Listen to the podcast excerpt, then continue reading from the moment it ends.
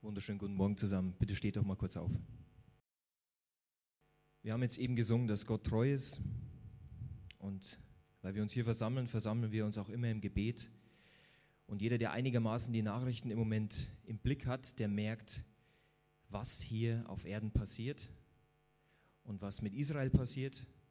Und wir sind als Christen aufgefordert, dass wir uns wirklich für das auserwählte Volk im Gebet einen.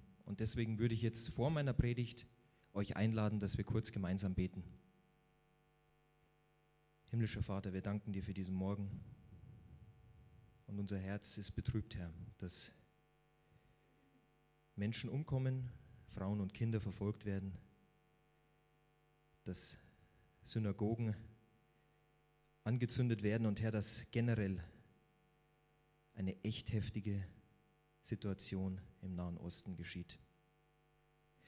Herr, wir wollen beten, dass du, so wie du uns Weisheit schenkst, dort den Regierenden, den Menschen Weisheit schenkst. Herr, ich möchte für Frieden beten. Ich möchte dafür beten, dass dein Wille geschieht mit Israel, so wie dein Wille mit uns geschieht. Herr Jesus, dass du dich den Juden zeigst, dass du dich der Welt zeigst, Herr Jesus.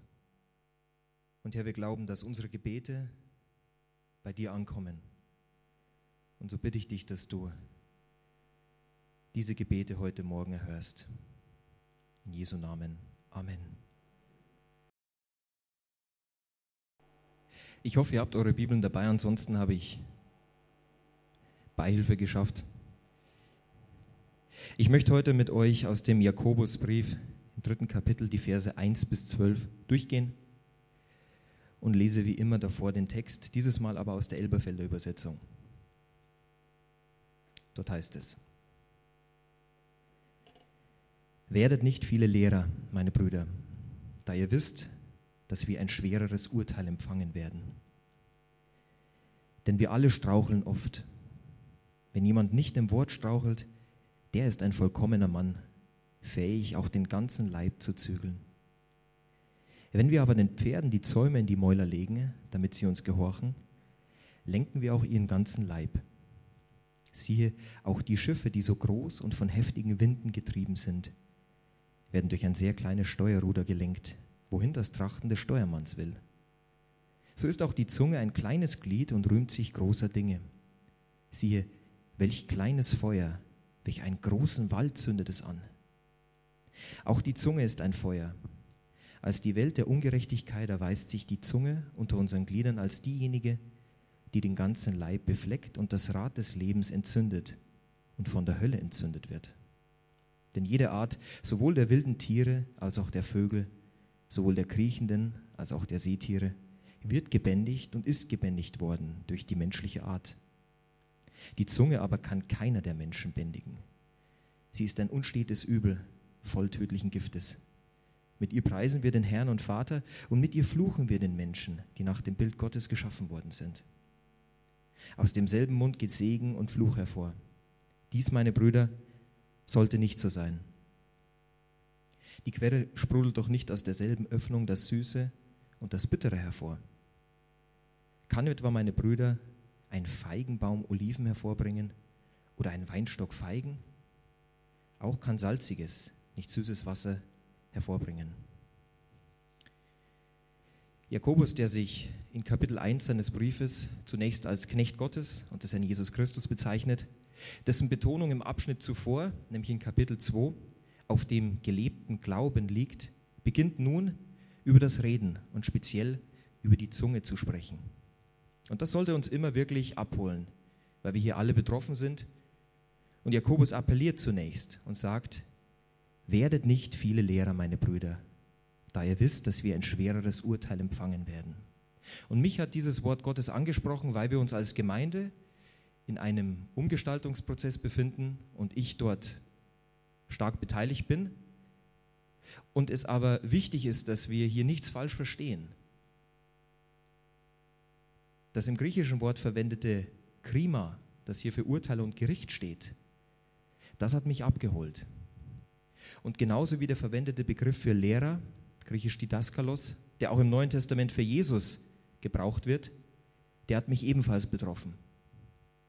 Denn Jakobus erklärt in diesem Vers, wieso nicht jeder in das Lehramt berufen werden sollte. Es gibt unterschiedliche Begabungen und auch Intentionen von Menschen. Und das ist entscheidend, ob jemand als Lehrer geeignet ist oder ob er das Lehramt aufgrund einer falschen Basis, aufgrund eines falschen Grundsatzes ausüben möchte. Ob es die Berufung Gottes ist oder das Ansehen, das man sich vielleicht erhofft. Auf den Lehrer wartet, so sagt es der Text, ein schwereres und damit härteres Gericht. Und das ergibt sich aus diesem hohen Amt und dem daraus resultierenden Verantwortungsbereich. Als Begründung fügt Jakobus an, denn wir alle straucheln oft. Wenn jemand nicht im Wort strauchelt, der ist ein vollkommener Mann, fähig, auch den ganzen Leib zu zügeln. Jakobus spricht hier nicht nur von Menschen, von den Menschen, sondern er schließt sich mit ein. Er spricht sowohl von Lehrern als auch allgemein von Menschen, von jedem Menschen. Und das Reden fällt laut ihm unter die Disziplin der Selbstkontrolle. Wer fähig ist, nicht im Reden zu straucheln, der ist ein vollkommener, reifer Mensch. Wir wissen, dass diese Vollkommenheit letztendlich in der ganzen Bibel, in der ganzen Menschheitsgeschichte nur bei einem Menschen zu finden war, nämlich bei Jesus Christus.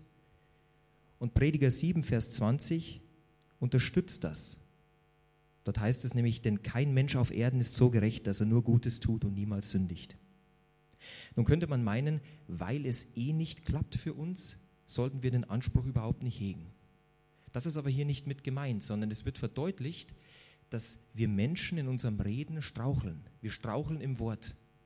Wenn Jesus in den Evangelien irgendetwas erklärt, dann ist jedes gewählte Wort von göttlicher Kraft.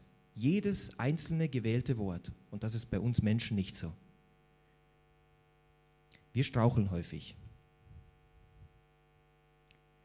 Wir sollten aber den Anspruch auf kontrolliertes Reden nicht ad acta legen. In Vers 3 führt Jakobus fort, wenn wir aber den Pferden die Zäume in die Mäuler legen, damit sie uns gehorchen, lenken wir auch ihren ganzen Leib. Als Analogie führt er den menschlichen Einsatz des Trensengebisses bei Pferden an und er zeigt, wie dadurch das Pferd gehorcht und damit dessen ganzer Leib gelenkt wird. Was das genau heißt, auf das kommen wir noch. Jedenfalls in Vers 4 heißt es noch deutlicher, siehe auch die Schiffe, die so groß und von heftigen Winden getrieben sind, werden durch ein sehr kleines Steuerruder gelenkt, wohin das Trachten des Steuermanns will. Der Gegensatz von klein und groß ist in dieser Rede maßgeblich und entscheidend. Der vollkommene Mensch beherrscht die spürbar heftigen Triebe, die in ihm und auf ihn einwirken. Ein Steuermann ist aber konkret ein Mensch wie du und ich, der durch seine Willenskraft und Entschlossenheit, auf diesem Gebiet zumindest, sein kleines Steuerruder, konkret seine Zunge, lenkt und damit in die Richtung seines Trachtens gelangt. Die Zunge als das Ruder ist folglich nicht losgelöst vom Willen des Menschen, in diesem Beispiel des Steuermanns. Was bedeutet das jetzt nun für uns? Wir sollten die Beispiele ernst nehmen und darüber nachdenken, was das erwähnte Zaumzeug und das Steuerruder nun verdeutlichen möchte. Keines dieser beiden Dinge lenkt selbst. Beide werden von einem jeden Menschen gelenkt. Von dir, von anderen Menschen. Der Mensch hat hier Kontrolle zum Beispiel über Triebe, aber eben auch über das Reden. Und das ist zunächst etwas Beruhigendes, dass wir hier nicht gesteuert sind und keine Macht hätten über die Worte, die wir wählen. Doch, die haben wir sehr wohl. Und wir sollten uns dessen bewusst sein, was wir mit unseren Worten täglich den anderen Menschen präsentieren. Und jetzt kommt das Tückische und letztendlich Gefährliche, das Jakobus aufgreift, indem er nämlich sagt, so ist auch die Zunge ein kleines Glied und rühmt sich großer Dinge. Siehe, welch kleines Feuer, welch einen großen Wald zündet es an. die unkontrollierte Zunge trotz ihrer Kleinheit richtet ohne Lenkung große Wirkung an. Und sie ist, so sagt es der Text, nicht leichter zu beherrschen als ein Funke, der ursprünglich einen Brand auslöst und dadurch immensen Schaden hinterlässt. Es bedeutet also, dass ein Mensch, der nicht acht gibt, im schlimmsten Fall ein vernichtendes Feuer auslöst. Durch die Tatsache, dass er nicht in der Lage ist, mittels Willen, Verstand und Gottes Wort sein Reden zu steuern. Der Apostel schildert weiter und sagt, auch die Zunge ist ein Feuer. Als die Welt der Ungerechtigkeit erweist sich die Zunge unter unseren Gliedern als diejenige, die den ganzen Leib befleckt und das Rad des Lebens entzündet und von der Hölle entzündet wird. Die Zunge gleicht einem Feuer. Vielmehr, sie ist ein Feuer, zumindest in dieser Rede. Und in seiner Verbreitung ist dieses Feuer ohne Halt, schnell und gefährlich. Und wir sehen an einer anderen Stelle im Neuen Testament, wie Jesus etwas über das Reden sagt, bei dem natürlich die Zunge bzw. der Mund beteiligt ist. Und dort heißt es in der berühmten Stelle in Matthäus 15, die Verse 18 bis 20, wo Jesus sagt, was aus dem Mund herausgeht, kommt aus dem Herzen hervor. Und das verunreinigt den Menschen. Denn aus dem Herzen kommen hervor böse Gedanken, Mord, Ehebruch, Unzucht, Diebstahl, falsche Zeugnisse, Lästerungen. Diese Dinge sind es, die den Menschen verunreinigen. Aber mit ungewaschenen Händen zu essen, verunreinigt den Menschen nicht. Die Zunge also, die im Mund angelegt ist, steht in wirkvoller Verbindung zu unserem Herzen. Das ist Punkt Nummer eins. Punkt Nummer zwei ist, sie befleckt die ganze Persönlichkeit. Was heißt das? Der Zunge ist ja unter anderem die Aufgabe der Kommunikation zuteil. Jeder Mensch also, der falsch, der harsch oder der böse redet, entfacht ein Feuer, womit er andere Menschen ansteckt. Dieses Bild sollte uns bewusst sein. Wir stecken durch unser Reden andere Menschen an. Und was geschieht aktuell in Israel? Was geschieht auf der Welt? Dem Ursprung einer Rakete liegt etwas anderes zugrunde. Dem Ursprung deiner Trennung liegt etwas anderes zugrunde. Dem Ursprung eines Streits liegt meistens das gewählte Wort zugrunde. Worte haben eine unglaubliche Macht. Und das ist nichts Esoterisches, sondern wir müssen nur Acht geben, was wir sagen und wie wir wirken. Und was wir uns gedacht haben und was letztendlich ankommt, das sind teilweise völlig unterschiedliche Dinge. Die Textstelle im Jakobusbrief, die zeigt uns also, dass die Zunge im Lauf des Lebens direkt von der Hölle entzündet wird. Das griechische Wort Gehenna, das für Hölle steht, das wird an dieser Stelle konkret für den Nährboden des Teufels gebraucht. Für den Apostel Jakobus kommt böses Reden und damit eine böse Zunge direkt vom Satan. Und das sollte uns nicht verwundern. Wenn Gott heilig ist, wenn Gott allmächtig ist, wenn Gott der Anfang der Weisheit ist, wie sollte von Gott bösartiges, höllisches Reden kommen? Das Böse, durch das die Sünde in die Welt kam, wodurch falsches Reden entstand, kommt nur von einem, dem Widersacher selbst. Und weiter im Text heißt es, denn jede Art, sowohl der wilden Tiere als auch der Vögel, sowohl der kriechenden als auch der Seetiere, wird gebändigt und ist gebändigt worden durch die menschliche Art. Der Mensch ist also durch Gottes Willen in der Lage, die Tiere auf Erden zu bändigen. Das wisst ihr. Der Mensch ist fähig, sich dem Tier anzunehmen, das Tier zu zähmen. Denkt kurz an Tierschutzgebiete, an Zoos, an Zirkusse oder an Haustiere. In welchem Maß all das jetzt gut ist, das möchte ich heute Morgen nicht erörtern.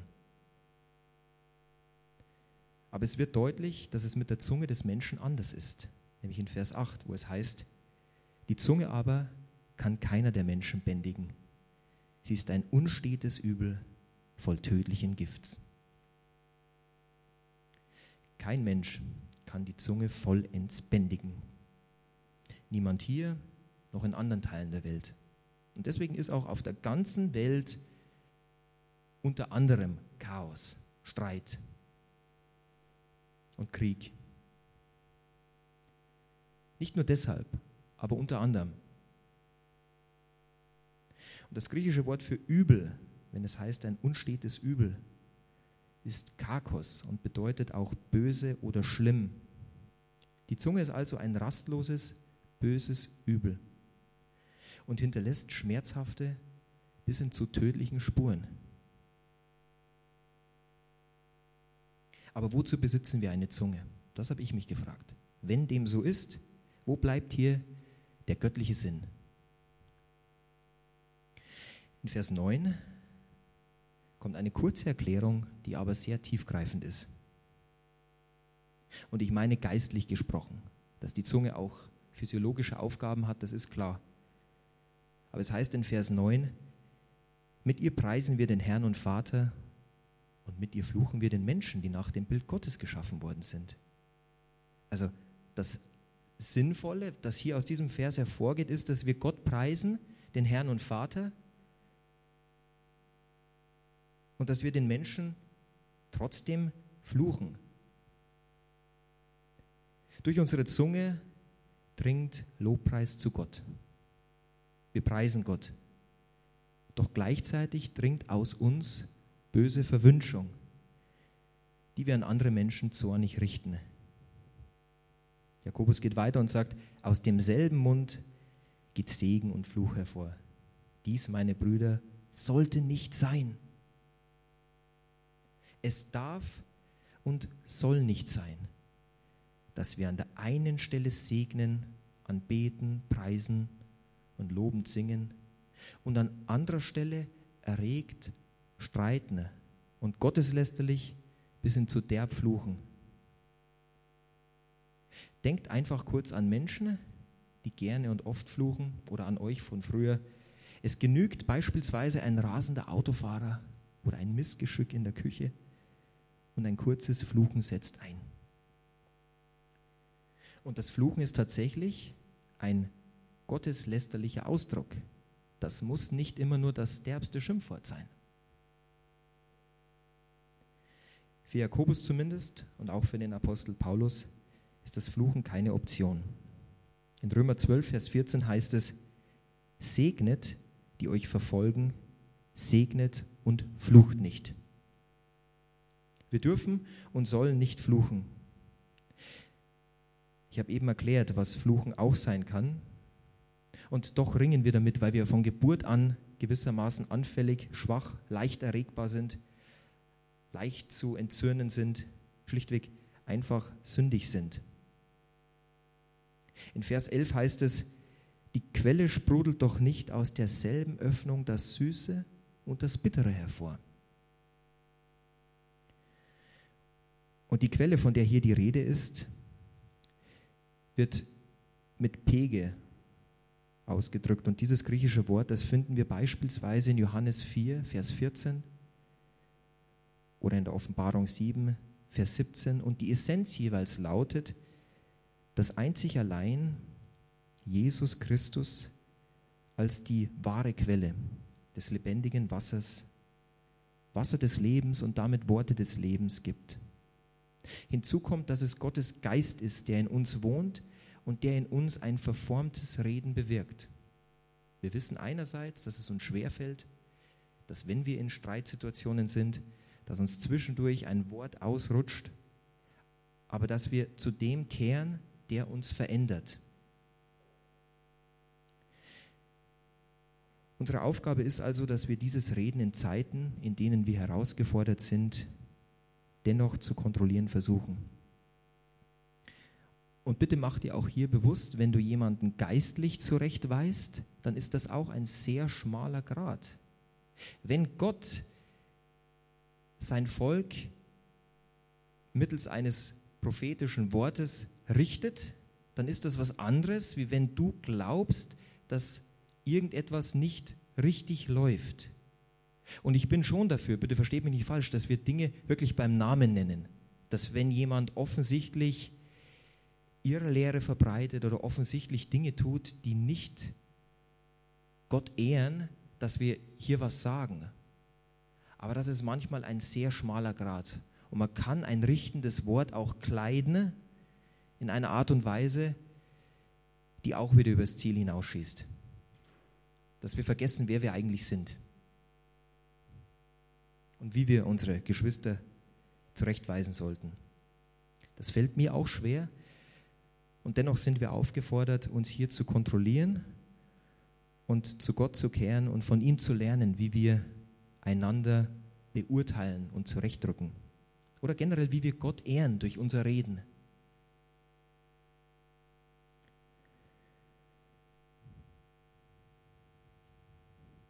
Der letzte Vers in unserem Text heißt, kann etwa meine Brüder ein Feigenbaum Oliven hervorbringen oder ein Weinstock Feigen? Auch kann salziges, nicht süßes Wasser hervorbringen. Es ist eigentlich ganz klar und dennoch so kompliziert. Die Frucht, die in unseren Reden und in unserem Leben mit Gott entspringt, die ist entscheidend. So sagt Jesus auch, dass wir an der Frucht erkennen. Wir erkennen an dem, was die Frucht tatsächlich ist. Und so erkennt man auch bei dir, wo du gerade stehst. Nämlich unter anderem daran, wie du sprichst und wie du deine Zunge, auch hier wieder geistlich gesprochen, anwendest. Die Notwendigkeit also der inneren Erneuerung und des lebendigen Glaubens, dies so zu verstehen, dass die Zunge die Aufgabe hat, geistlich gesprochen, aber auch tatsächlich in der Gemeinde und in der Welt, die Wunderwerke Gottes zu verkünden. Sie soll das Gute und Große Vollbringen Gottes nach außen tragen. Sie soll das Evangelium aller Schöpfung verkünden. Eine Zunge also, die segnet, erfüllt ihren Zweck, den Zweck ihres Daseins. Und das wahrhaftige Reden, das bewirkt tatsächlich mehr, als manch einer bisher denkt. Jakobus hatte einen Grund, warum er das so schreibt, wie er es schreibt. Auch unter Christen. Unser Reden ist teilweise sehr herausgefordert.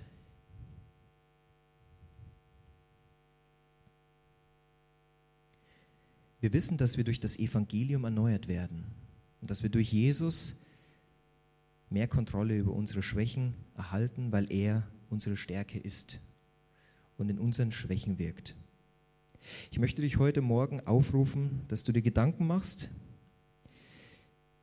inwieweit ein böses, lästerliches oder verletzendes Wort zuletzt aus deinem Mund kam und was es angerichtet hat.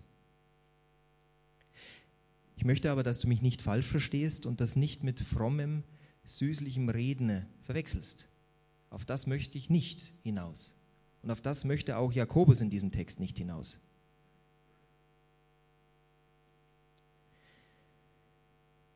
Wenn wir die studierten Verse ernst nehmen, dann stellen wir fest, dass beispielsweise das gängige Argument, ich habe es nicht so gemeint, möglicherweise dann hinkt, wenn wir wirklich glauben, dass das eine Begründung darstellt.